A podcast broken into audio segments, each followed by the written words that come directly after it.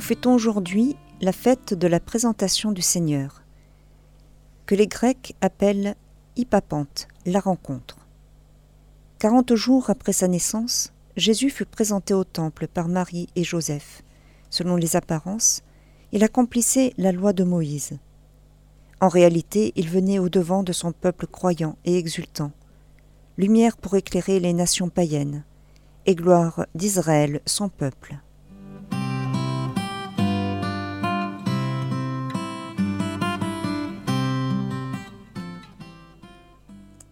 Sainte Jeanne de l'Estonac, veuve et fondatrice, 1556-1640.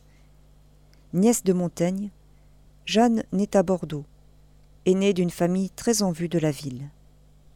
Son père, Richard de l'Estonac, est conseiller au Parlement, et sa mère, Jeanne Ekem, est la sœur de l'humaniste Michel de Montaigne, auteur des essais. Le calvinisme envahit la France et les guerres de religion désagrégèrent le pays. Sa mère, séduite par la réforme, tente d'y attirer sa fille. Jeanne trouve en son père et son oncle, Michel, qui ont l'intuition de son conflit intérieur, des défenseurs de la foi catholique. À 17 ans, elle est mariée à Gaston de Montferrand-Landiras. Sept enfants viennent combler cet amour, qui sera partagé pendant 24 ans suivent des mois de douleur et de rupture. Son époux et son fils aîné meurent. Ensuite son père et son oncle. Ses enfants n'ayant plus besoin d'elle, à 46 ans, elle entre chez les Feuillantines, monastère cistercien très strict de Toulouse.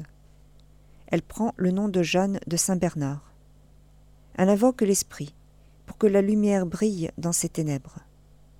Soudain une double vision, une multitude de jeunes en danger, et Marie qui est là, présente.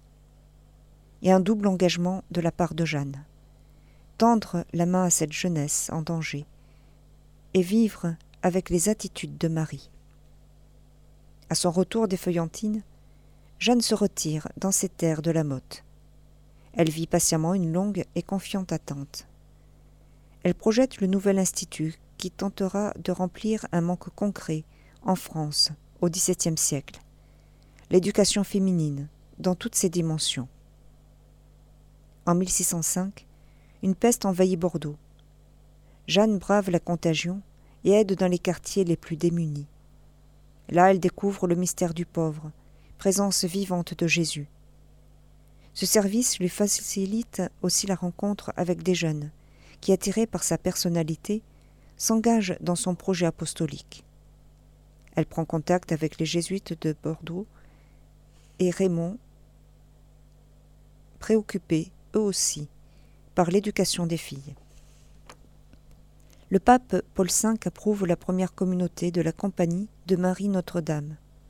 Le 7 avril 1607, Jeanne a 50 ans. Elle meurt le 2 février 1640, à l'âge de 84 ans, laissant derrière elle une trentaine de maisons de Notre-Dame.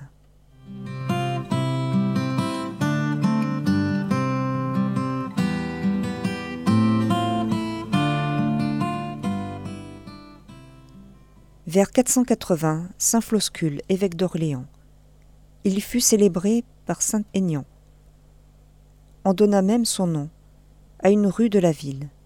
C'est tout ce que l'on sait de lui. À Cantorbéry, en Angleterre, l'an 619, saint Laurent, évêque, qui reçut le gouvernement de cette ville après saint Augustin, et la fit grandir considérablement en convertissant le roi Edbald à Würzburg, en Bavière, l'an 754, Saint Burchard, évêque.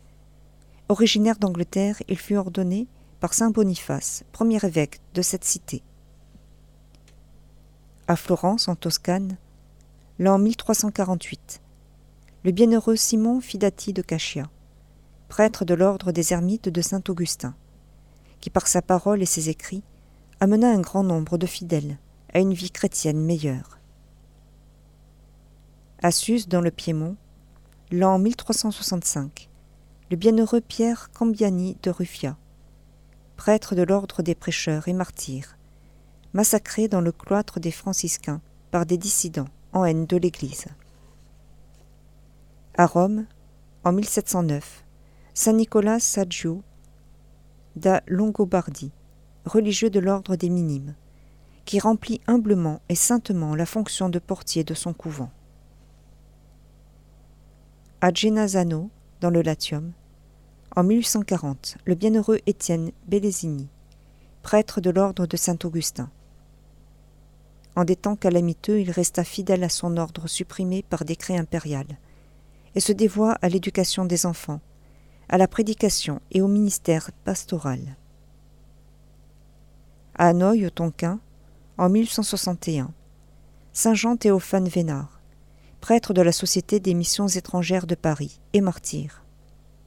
Après six années de ministère clandestin, marqué par les fatigues et les angoisses, il fut dénoncé par un traître, et comme il refusait de piétiner la croix, il fut enfermé dans une cage, et d'un cœur joyeux, alla au-devant de son supplice, sous l'empereur Tuduc. À en Rhénanie, l'an 1898. Sainte Marie-Catherine Casper, Vierge, qui fonda l'Institut des pauvres servantes de Jésus-Christ, pour être au service du Seigneur dans les pauvres. À Milan, l'an 1921, le bienheureux André-Charles Ferrari, évêque, qui cultiva avec soin la tradition religieuse de son peuple et ouvrit de nouvelles voies pour faire connaître au monde le Christ et la charité de l'Église. À Vérone, en Vénétie, l'an 1934, la bienheureuse Marie-Dominique Mantovani, vierge, qui fonda en union avec le bienheureux Joseph Nachimbeni l'Institut des Petites Sœurs de la Sainte Famille. Elle en fut la première supérieure, au service des pauvres, des orphelins et des malades, dans une vie humble, pour l'amour du Christ.